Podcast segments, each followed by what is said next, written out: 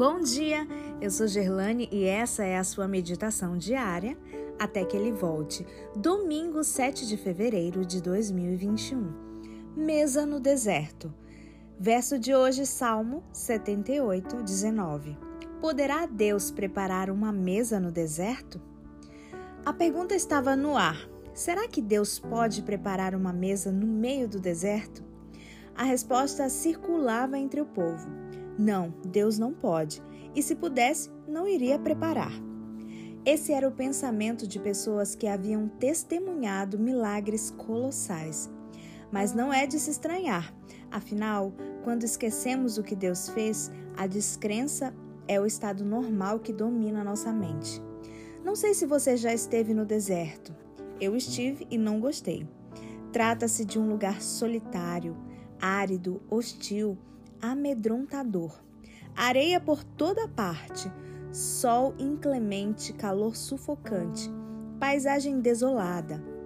O deserto é terra de abandono e morte. É preciso ter espírito de beduíno, couro de lagarto ou tanque de camelo para sobreviver na imensidão do nada, sem oásis e sem água. Marcados por déficit de umidade, perdendo mais água do que recebendo e ocupando um terço da superfície da Terra, os desertos não têm vegetação suficiente para sustentar a vida. Por isso, em geral, são lugares desabitados. A própria palavra deserto, originada do latim desertum, lugar abandonado, foi utilizada durante muito tempo para descrever uma área despovoada. A expressão ilha deserta é uma lembrança dessa época. Somente mais tarde, o termo ganhou a conotação de aridez. Em nossa vida, muitas vezes enfrentamos o deserto, longe da civilização e dos recursos que nos trazem comodidade.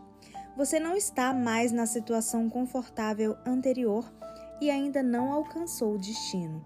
Saiu do Egito, mas não chegou à terra prometida fora do espaço familiar e adentrando um terreno desconhecido, sente-se deslocado, abandonado, descartado.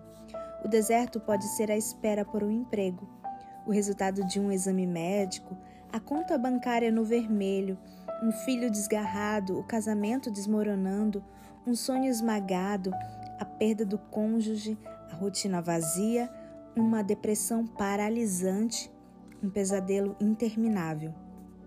Desertos existenciais são diversificados e preparados para testar todos os tipos de pessoas.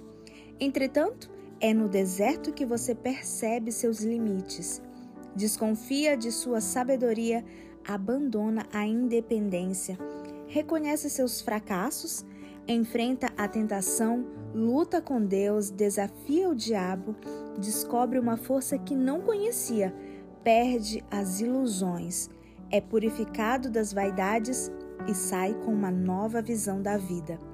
Qual é o seu deserto? Sua vida tem sido como Atacama ou Saara? Você também acha que Deus não pode preparar uma mesa no deserto? Para Deus, o deserto é apenas uma boa paisagem para criar um oásis.